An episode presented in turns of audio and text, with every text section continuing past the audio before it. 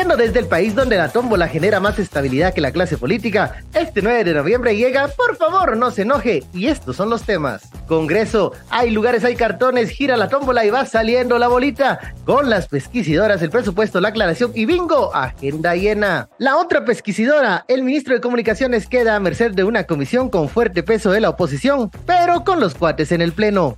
Y Mr. Arevalo goes to Washington. Si usted se recuerda de la película, ya no le cuento el final. Todo esto se lo tenemos preparado, pero por favor, no se enoje. Muy buenas tardes, 9 de noviembre. Vamos algo chistosito hoy para tus. Para el, Digamos que ya es jueves, el cuerpo lo sabe, ya, ya, ya hay ambiente memorable. Y bueno, los políticos se lo buscan, porque tampoco es que, que, que trate uno de, de ser, eh, digamos, malicioso, sino las, las cosas salen ahí. Eh, están debajo de la ¿Qué tal? Bueno, un saludo a la audiencia. Eh, estamos iniciando, por favor, no se enoje, este eh, jueves. Mm, ya ustedes escucharon eh, a nuestro querido compañero Quique Godoy. Y bueno, vamos a la.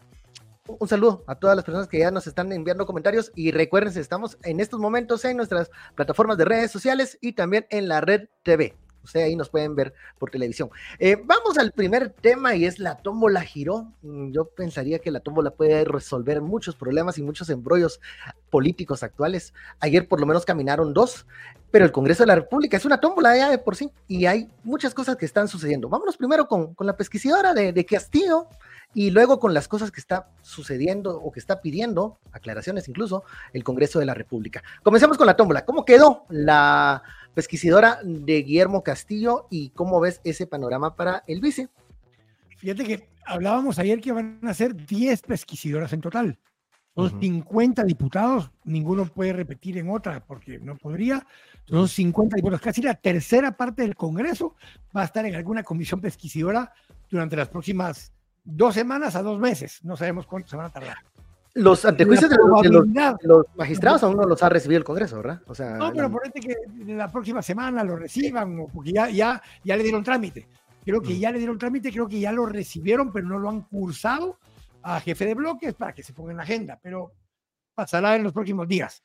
Ahora, lo que tenía la curiosidad es que si eran 10 y han manejado los partidos aliados al, al, al gobierno, eh, una mayoría de entre, cientos, entre 100 y 110 diputados, que por ahí se han mantenido mínimo, pues la posibilidad que las dos primeras comisiones cayera la presidencia en dos diputados de oposición serán muy bajas, porque ah.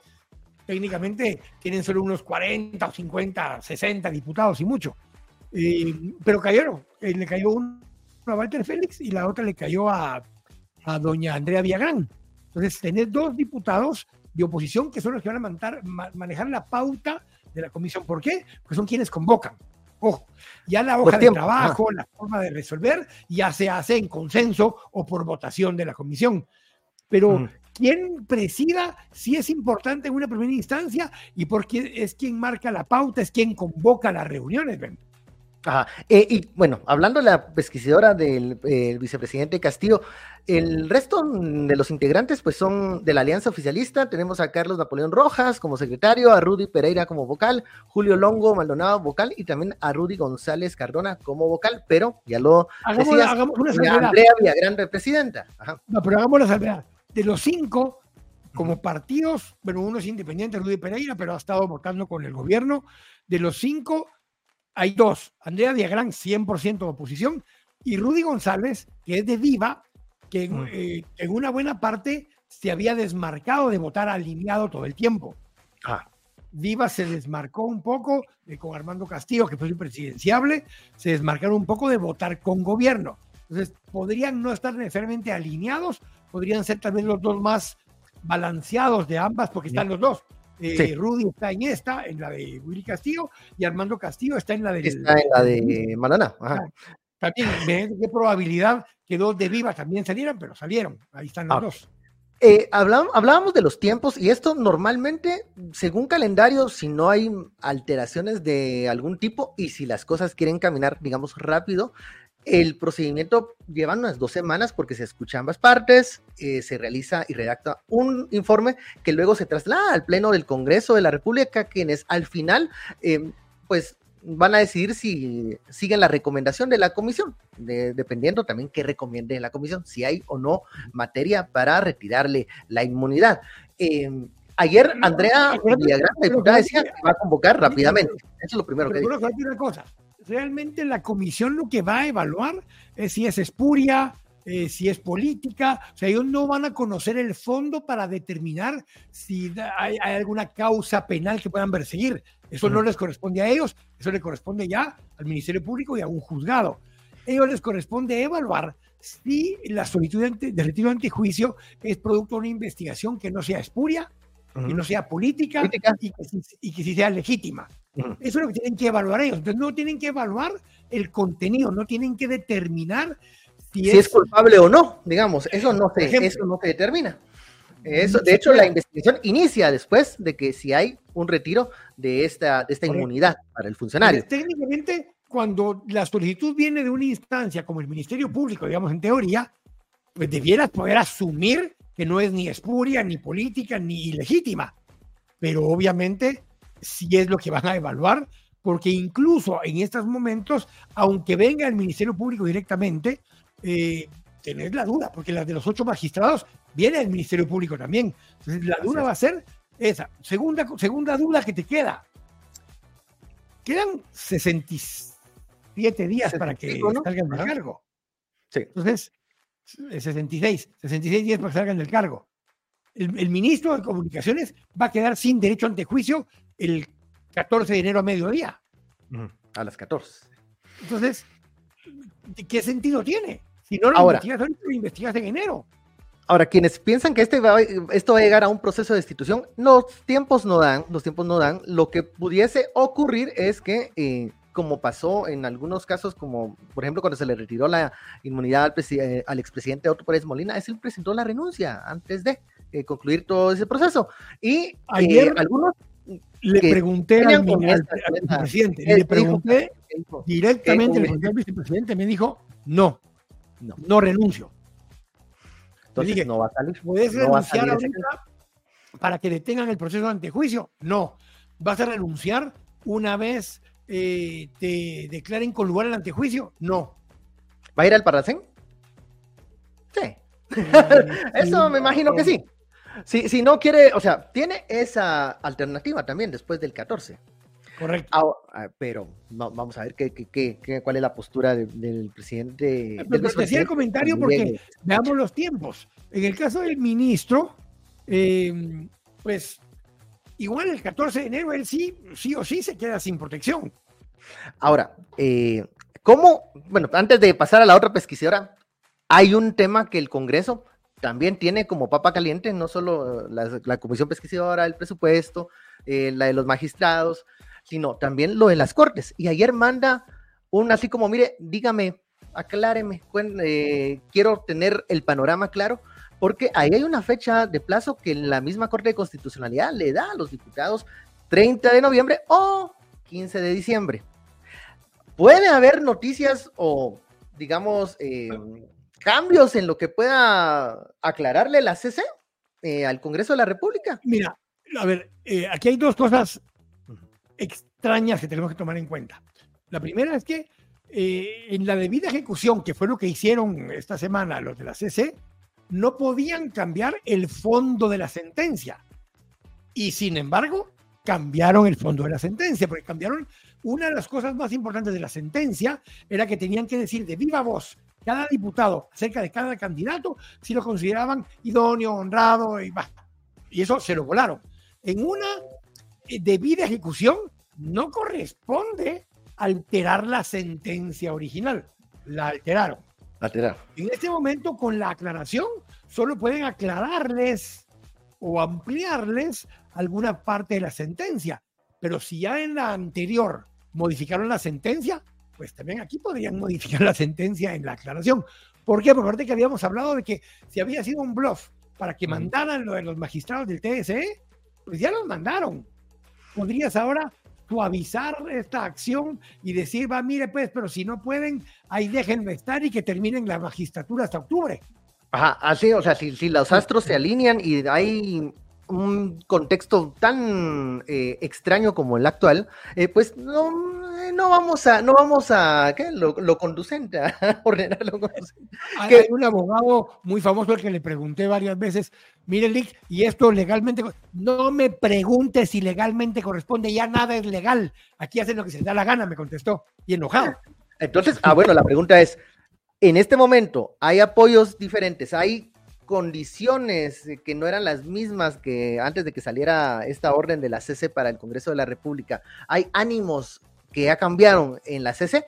Eso no lo sabemos, pero eso puede generar un, una aclaración que sea más benevolente con los señores diputados. Pero eh, creo que sí están La- la bajo es que presión y, y la, y la no- aclaración es fruto de eso. Pero no sé qué fue lo que mandaron a pedir que les aclararan. Es que no a pedir que les aclararan el plazo, mandaron a pedir que les aclararan la forma, mandaron a pedir que les aclararan eh, quién. ¿Qué, pasa, sería qué- qué pasa con el- los que no están en lo del listado de, de magistrados para la Corte Suprema de Justicia? ¿Se tendría que tomar de dónde? ¿De la comisión de postulación? O... Esa sí es una pregunta eh, legal, hasta muy razonable. Miren, habían 26, pero de los 26, uno ya es magistrado de- suplente del TSE, antejuiciado, y el otro es PDH. ¿Los puedo tomar en cuenta o no los puedo tomar en cuenta? Mire qué pasa si me mandan cartas a algunos que estaban enlistados diciendo, ya no quiero, gracias. Pase usted porque ahí me da risa. Bueno, pues eh, esos, esos son los, eh, ese es el, el, embrollo en el que está el, el Congreso de la República.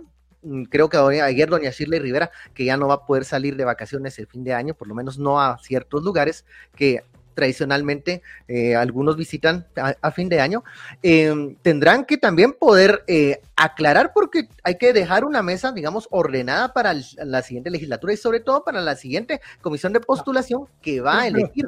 a- Pero, pero vayamos a eso, porque mira, pues, ayer lo hablábamos un poco, pero ahora que ya tenemos las comisiones y todo, veamos la lógica. Eh, las comisiones tienen ahora ya una instrucción, obligación de poder conocer, hacer la pesquisa, eh, traer el resultado, presentárselo al Pleno. Ok. No tienen un plazo definido, pero digamos que se hubieran tardado de tres semanas a un mes hasta que llegue esto de regreso al Pleno. Ahí estás hablando que ya estamos en 10 de... ya, Se van a echar la Guadalupe Reyes, pues. Ajá, hasta, digamos, sí, hasta el Va a llegar 15. para la Virgen de Guadalupe. Y para la Virgen de Guadalupe va a llegar eso. Para ese día, si no han aprobado el presupuesto todavía, ¿sí? Eh, ya se jodieron porque ya quedó aprobado el anterior, entonces ya no importa. Pero si no han el- eh, electo magistrados, les quedan como tres, cuatro días para elegir magistrados. Entonces, ¿cómo van a compaginar el- los, los tiempos para aprobar el presupuesto con los tiempos para que las comisiones pesquisadoras trabajen fuera del Pleno? con el tema de que tienen que ir al pleno, porque esto de la, de la Corte se hace en el pleno, e ir conociendo y aprobando los magistrados de las salas y los magistrados de la Corte Suprema de Justicia. Vamos, vamos a, a cerrar la duda si aquello era un bluff. Creo que con cuando la aclaración venga de vuelta de la Corte de Constitucionalidad, porque ahí vamos a ver si ellos dicen eh, que los términos que ya expresaron son los que deben de cumplirse, no más porque no se puede, o si esto es, digamos, ya no lo legal, sino lo que un políticamente ejemplo, pueden darle una un salida. que hayan no aclarado, Va, pero hagamos un ejemplo que hayan pedido aclaración con respecto a que si tienen que estar todos nombrados para el 15 de diciembre o solo los magistrados de la Corte Suprema. Porque están los magistrados de sala, que son un montón. de salas de apelación, que era, ese era el problema con el procedimiento anterior, que era muy engorroso, decían algunos. Asumamos que lo pueden hacer por parte. Y dice, mire, pues la que nos surge es la Corte Suprema. Saquen esa al Chile y la otra, si no da tiempo, hay que quede para después. O sea, no sé, Pero no pero tendrían que-. Pero si lo dice la CC, estarían ellos por lo menos eh, con Cubiertos. la ajá, cubiertos y, y sin el problema de un- posibles eh, repercusiones legales de no cumplir a cabalidad lo que está diciendo la, la Corte de Constitucionalidad. Por eso mejor. Mira, aquí hay una pregunta que nos hace Carolina Reyes, una de nuestras más asiduas eh, pregun- eh, ¿Qué dice preguntonas, iba a decir yo. eh, una de las más bien. A ver, dice, ¿será que a don Willy Castillo le interesa ir al Parlacén? Veamos lo distinto. Si nombran a alguien más, aunque sea por una semana, Willy Castillo ya no va al Parlacén. Pero O sea, mi pregunta es, no, yo no lo veo, yo no lo veo en esa, en, e- en ¿se esa, en esa? Va, pero ponete, pero el volarle el derecho de antejuicio al presidente no hace que se quede sin ir al Parlacén. No, no, no. Hace que ya lo puedan investigar, pero no hace que ya no pueda ir al Parlacén.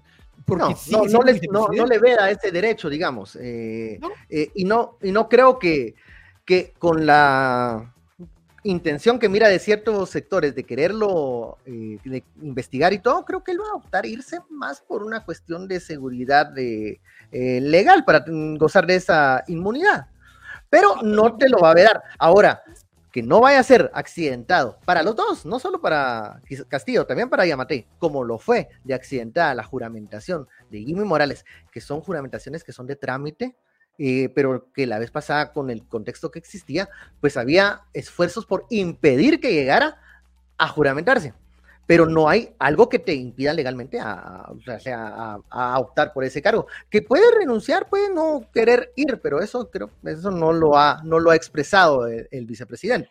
Si lo va... Brian Rodas pregunta si la comisión tiene tiempo límite para llevar a cabo este reporte. No, no hay plazo establecido. El Congreso normalmente da 30 días, pero la ley no lo dice. Entonces, no tiene. Sí, no lo dice, eh, lo que nosotros hablábamos es que es el tiempo que se han llevado otros procesos. Tiempos que han caminado rápido, como fue el de la magistrada Blanca Stalin, el del expresidente Otto Pérez, se llevaron dos semanas.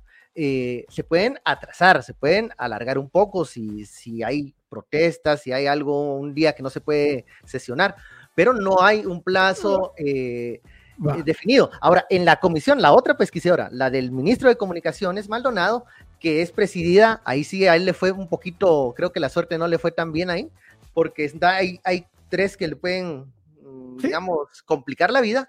Eh, se definió que el martes 14 se van a reunir para, eh, pues, proponer cronogramas. Eso ya me suena a, nos vamos a echar unos días más. Por lo menos nos pregunta Vicky Marrufo, saludos doña Vicky, la pregunta del millón dice, eh, ¿qué platicó eh, el vice con el encargado de negocios gringo, don Patrick Ventrell, porque se fueron en Huehue, en ese su viajecito. ¿Qué habrán platicado? Porque se veían muy a menos platicando. Mm, a ver, yo repito las, las palabras que lo vamos a borrar en el tema de, don Bernardo Arevalo. Es eh, aquella frase que ya expresó Brian Nichols: eh, los que van a defender la democracia van a ganar, son nuestros aliados. Estamos con aquellos que eh, están respetando el resultado de las urnas y las instituciones democráticas. Mm, si seguimos la línea, esa debería ser la, esa debería ser la pauta de con quiénes te tomas foto, con quiénes no, con quiénes quitas visa, con quiénes te das la mano. Entonces, por ahí podría ser, por ahí podría ser que, es, que esas amistades que uno quiere chilerear antes de llegar a, a una, a una cita. todos los, a ver, los antejuicios contra Guillermo Castillo y contra Javier eh, Maldonado no tienen ninguna lógica. No tienen ninguna lógica. ¿Por qué? Porque uno va a dejar de ser vicepresidente si el objetivo era meter a alguien más con que le metas el antejuicio no deje de ser vicepresidente y el otro el 14 de enero deja de tener eh, deja de tener eh, eh, antejuicio ya lo puedes enjuiciar. Entonces ¿qué sentido tienen los dos antejuicios ahorita? nada. Los de los magistrados sí porque todavía les queda periodo de tiempo siendo magistrados.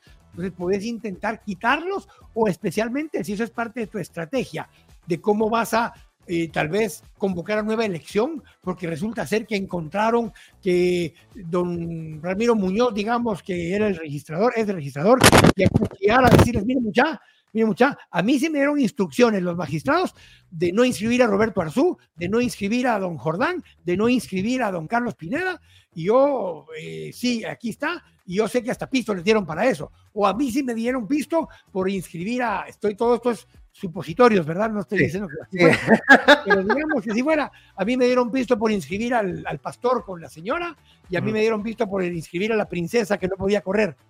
¿Qué pasa si él dice esto y ya tiene la, trazabilidad del dinero y dicen, mire muchacha, entonces se anula la presidencial y se vuelve a correr la presidencial? Pero para eso queremos nuevos magistrados. Bueno, eso es lo que, lo que están soñando, es una tormenta perfecta. Ahora, eh, creo que es difícil que se logre Creo que lo único que están buscando es eh, un cuello de botella para que por lo menos eh, algo del Congreso de la República de 2023 salga aprobado y que sea la prioridad, y creo que la prioridad va a ser económica, tal vez. Eh, yo, creo, que lo y el presupuesto puede terminar por debajo. Pero lo Por que tienen los del Center es una marimba.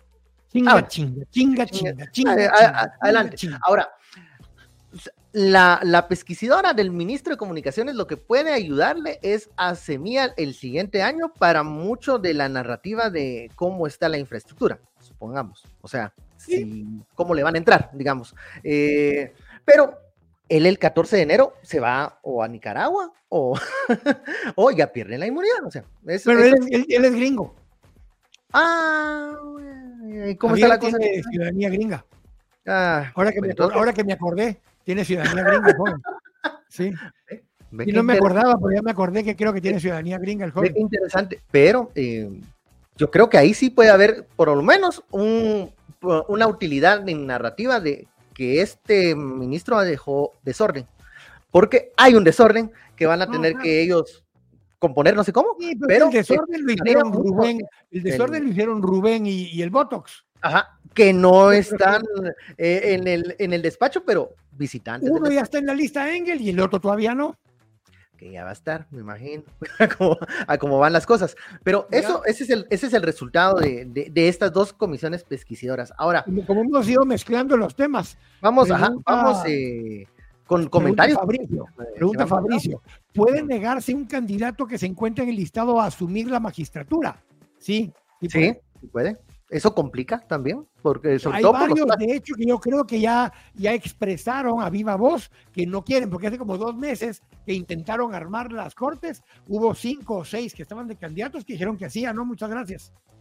Ahora, eh, sí, ¿no? Y creo que esto mm, es va a ser una algo común, algo que va pu- puede pasar con otros candidatos, porque estamos hablando de un listado de hace tres años y medio por ahí. Otra pregunta, eh, comentario dice Brian Rodas, eh, con respecto al presupuesto, si no aprueban el que presentó la Comisión de Finanzas, queda el mismo de este, pero bajo qué dictamen, o, bueno, yo diría un poquito, ¿cuál sería el más conveniente? O sea, si, si al final de cuentas vemos Mira, cómo salió el dictamen de finanzas, se va a quedar, o sea, si no se aprueba, venía queda el de este año. Sí, por, por techo les convenía más el nuevo, digamos. Eh, por candados les conviene más el anterior, porque el anterior no tenía tantos candados porque eran cuatro los que estaban en el gobierno. Claro. Pues por candados les conviene que no se apruebe el presupuesto. Ahora, todo esto es una, e- es una, ah, nos vamos viendo en una bola de cristal porque en la tercera lectura se presentan mociones en el pleno, o sea, eh, era lo que Mario Taracena llamaba la hora macabrona, ¿no? O sea, la hora macabra, el momento de las, de las, de las emociones en donde eh, incluso eh, pudiesen quitar eh, estos candados que tiene el dictamen actual o endurecerlos más, o sea, ahí es conforme. Yo digo, tenés- si, vas a, si vas a eso, yo fuera semilla, yo prefiero que se quede el, el presupuesto que está vigente. Porque en Sí, pues. pisto todo, no te vas a gastar todo el primer año. no tiene- techo es una ilusión. Ese Sí. techo es, eso no, no te está diciendo que eso va a Los tener. candados son bastante flexibles porque estaban hechos para el gobierno, que era su cuate. Entonces yo prefiero que se quede el presupuesto actual y ya estuvo. Ahí, ahí vemos cómo salimos, pues. Ahora, ya vemos a, al otro año cómo se maneja. a Vamos, UNE y Aliados, sí le interesa pasar este, este 2024. 100%, eh, 100% Porque, especialmente eh, porque ahí están sus ONGs y ahí está su listado geográfico de- de- de obras. Y tu capacidad para poder negociar a la fuerza, un poquito obligado con la gestión, con la administración entrante. Entonces, ahí creo que sí va a haber, incluso eso sí es más con más. Eso hasta sí para emitir deuda, eh, estas bonos nuevos, pesquisadoras. hasta, para emitir bonos nuevos dejaron que tenían que ir al Congreso.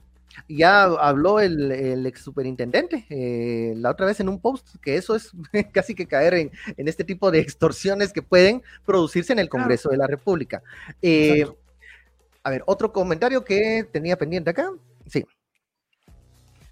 Eh, a ver, Taracena, Roberto Taracena. A ver, dice Taracena que lo que no quieren es que eh, las- la presidenta Patricia Valdés, la Cuchi, presida a las postuladoras de la elección de las nuevas cortes. Creo que no es tanto que ella las presida, sino que el como, como están conformadas, si, si Sí. es válido, si va a ser válido. Que, que Hay un- eso- tienen una inquietud de que al no estar integrada a la Corte Suprema de Justicia, no alguien pudiera reclamar alguna ilegalidad en el Ujú. proceso. Que alguien pueda torpedearlo, que alguien pueda eh, presentar una, una acción legal. Y es que lo que han dicho los, eh, los reporteros de Torre de Tribunales es que la Corte Suprema de Justicia se está moviendo con dos, Blanca Stalin y Patricia Valdés, y vete a saber los suplentes y sus nombres. O sea, eh, eso, eso es lo que está en ese momento eh, trabajando o funcionando la Suprema. Sí, es que fíjate que ahí tenés tres cosas. Tenés varios, ya solo hay como cinco titulares de los originales. Y de esos está eh, Duarte, está Silvia Valdés, está Delia, está Blanca Stalin, y hay una más. ¿Vitalina? No. ¿Vitalina? Vitalina, ellas son los que están. Los demás integran con suplentes y los suplentes son magistrados de sala que tienen que integrar y mandas a pedir. Mire, usted puede integrar. No, yo tengo un caso allá en Petén, no puedo venir. Yo estoy ocupado en Quiché, yo estoy en Huehue. Entonces, muchos no quieren ni venir. Entonces, terminan convocando a las salas aquí del área región metropolitana. Y no muy les gusta. No, no, no, no, no, no trae cuenta. Otro comentario para, para ponernos al día. A ver, eh, ¿Cómo leen ustedes todo esto que sacó la CC? ¿Está pues jodiendo al Congreso? ¿Quieren enderezar el rumbo o quieren revolver el hormiguero? Esto es un poquito para terminar el tema de lo del Congreso y la CC. Algunos hablaban de esto como un rompimiento del famoso pacto de corruptos. Eh, ¿Están así la cuestión? Yo no digo, digo que no haya habido algo de eso, pero el espíritu principal, según lo hablábamos ayer, yo consulté con varios abogados de distintos sectores y la preocupación principal es que hubiera problema para la integración de la comisión de postulación. Y que por eso lo habían hecho principalmente. Bueno, entonces las cosas no están tan, tan, tan firmes como se una última por el tema del presupuesto. Pregunta eh, Marco Rodríguez si puede el presidente Arevalo rechazar este presupuesto. Bueno, primero tiene que tomar posesión Bernardo Arevalo, pero asumiendo que no dejan tomar posesión, no puede. Lo que diga el Congreso es el presupuesto. Y si no aprueba uno nuevo, queda vigente el anterior automáticamente. A ver, eh, pregunta Susi, aquí que, a ver, eh, que, bueno, Recuerden que el presupuesto está asignado solo para proyectos vigentes o proyectos nuevos, por eso les surge firmar contratos. Recuerden que el MISIBI dijo que ya no tenían eh, presupuesto para reparaciones, o sea, lo que está haciendo en estos momentos fin de año, a veces pasa, sucede, estábamos hablándolo ayer y, y fuera de ya de tiempo de la entrevista, lo que está sucediendo, que están firmándose contratos, que están dándole, a ver, amarrándole un poco las manos a la siguiente administración, porque bueno, son, son, son acuerdos legales, son eh, ya contratos. Eh, estos se pueden... Mm, Mira, hay tres cosas que tomar en cuenta. La primera es que ya se puede hacer contratos multianuales, o sea que pasan de más de un año, siempre y cuando tengas una partida destinada para poder cubrir eso. Porque lo primero que tienen que sacar para poder firmar un contrato, además del SNIP, que es un número de, que se hizo el estudio en G-Plan, es que haya un certificado de disponibilidad presupuestaria. Eso es que hay partida. El segundo es de que haya disponibilidad financiera, o sea que hay fichas, que esté el pisto ahí en caja, no solo que esté en la partida, sino que esté en la caja disponible. Eh, el problema que te da en este momento es que tenés contratos que vienen de gobiernos anteriores, incluso, o de años anteriores, que es lo que le llaman la deuda flotante. Esas son cosas que ya se hicieron, pero no se han pagado porque no hubo disponibilidad financiera en el momento que había que pagarlo. a saber cómo están ahorita, esa obra, eh, digamos, al margen de no 20, 25 mil millones de que están flotando ahí seguramente. Segundo, tener los contratos que se firmaron este año, que están en ejecución, pero que no se han terminado de pagar, como el de la Roosevelt, como el puente del puente 2 de Belice y muchos puentes más que ha estado denunciando la bancada Voz. Y tercero, tener los que están firmando ahorita o primeros días de enero que no se han ni empezado a ejecutar y no les han dado ni anticipo. Esos, de esos tres tipos de contrato hay. Esos últimos son el, de los tres problemas el más fácil de resolver, digamos pero hay... porque podrías no ejecutarlos, se te van eh, a, demandar, algunos no les gusta demandar al Estado porque ya no pueden ser proveedores el día de mañana. Mm. Entonces, esos son los más fáciles de resolver, sí, los últimos que, que, hablamos, pero los primeros dos ya estás engavetado, ya, la plata ya se debe. Como el niño de Atocha, dirían por ahí. Bueno, no diré el resto del, del, refrán y la frase. bueno, viaje de Bernie. Ay, viaje de, a ver, Mr. Arevalo Goes to Washington hacía esta referencia a un clásico de, del cine norteamericano porque, bueno, cuenta la historia de un eh, político idealista que va al centro del al core político y se enfrenta con bestias políticas, animales políticos que, que lo rebalsan y él al final tiene que dar un discurso sobre... Eh, el rescate o no de la democracia y de los valores eh, norteamericanos en ese entonces.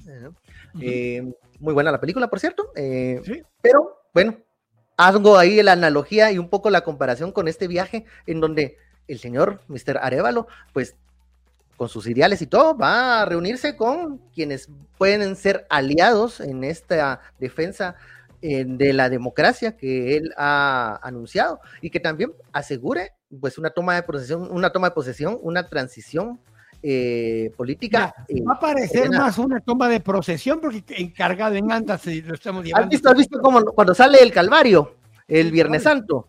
Eso, eso va a ser el 14 de enero. Por poco se rompe, por poco el dilema se... volvió a reunir con muchos, bueno, con Brian Nichols se volvió a reunir, se reunió con, con, eh, con Juan González. es el este, encargado en Casablanca, ¿no? Del tema de Latinoamérica. Es correcto. Eh, se volvió a reunir eh, con, bueno, ahora se reunió con Marco Rubio, Little Marco, diría Mr. Trump. que eso no estaba en la espera de los, de, los, de los cuates, digamos, pero de la gente que en el, pues, mm, ha sido, digamos, a ver, ha tenido algunas, eh, algunas repercusiones o ha seguido alguna de la narrativa de quienes estaban en otro momento eh, criticando temas de sí, criticando. Curioso Marco Rubio porque obviamente es conservador, ha estado más alineado con la política de Trump últimamente. Y con los neoconservadores locales, chapines, eh, él es uno de los a los que le hacen lobby para lograr que echen a la CICIG o que hagan cosas por el estilo. pero pues curioso que se fue a reunir con, con Marco Rubio al final. Me imagino que se reunía hoy también con Norma Torres, si mal no me recuerdo. Eh, y con otro eh, grupo de... Quienes han, quienes han estado impulsando la misma lista Engel, eh, con la Cámara de Representantes y todo. Y no sé si se iba a poder juntar con el, con el tío Bernie de allá. el tío Bernie. A ver si lo escucha el tío Bernie. Es que tiene que ser antes de las seis porque el tío Bernie de allá se duerme. Le da así. A ver si sacaban una foto juntos. Sí, a ver, a ver si le, dice el nombre o lo reconoce, porque como está grande el señor, pero bueno. ¿Qué hacía con la toma de posesión anterior que estaba sentado ahí enfrente del lugar donde iba a hacer la toma de posesión, una cita ahí, ah, esperando que fuera el evento? Pues de repente por ahí lo puede ir a buscar y se junten el tío Bernie con el Uncle Bernie. Eh, pues, ¿Y qué pediría? O sea, ¿qué, puede, qué puede haber de, diferente ahorita con esta visita? Creo que solo profundizar el tema de ¿está todo caminando en orden o no? Eh, yo creo que las cosas están mucho más claras que en la semana que vino Brian Nichols. Pero están más enredadas porque. Con que sí regrese y no le digan que ya le tienen asilo. Ahora. Eh, y anda con el señor Villagrán de arriba para abajo. Yo lo que sí siento es que Bernie, em, como, como este, mm, a ver, como un personaje político, mm, yo creo que debe comenzar en diciembre, no sé, cómo a, elevar un poco más el perfil para llegar en enero presidencial. No lo he visto tanto, lo he visto más como un funcionario de Cancillería, que no es malo, pues, pero... Pero, mira, la transición operativa la sigue manejando Karin Herrera. Karin Herrera. Eh, y el grupo de, se han eh, sentado con el vicepresidente para hacer la, la, parte del vicepresidente y se han sentado también con el ministro Rafa Rodríguez, que fue a quien dejó designado el, el, presidente como coordinador de la transición del Ejecutivo. Esas sesiones han seguido, se han reunido en CG Plan con diferentes instancias, ministerios y demás.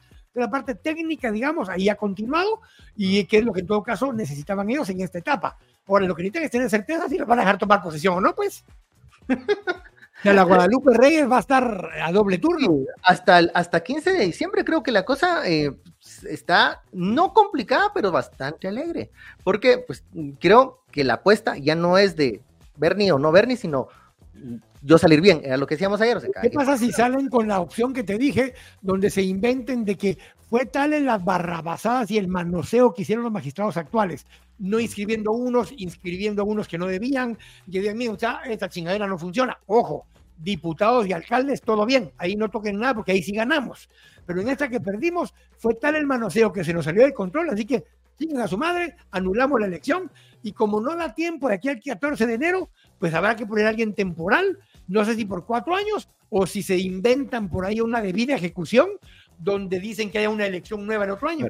Yo, hablando de, hablando de posibles eh, aspirantes a, parece esta la serie Succession, eh, hago, hago la pregunta pública al, diputado y ex candidato presidencial Meme Conde, ¿qué significan estas palabras que ponen sus mensajes? Este, este, no sé si es iluminante. SP. Ese diagonal P puso.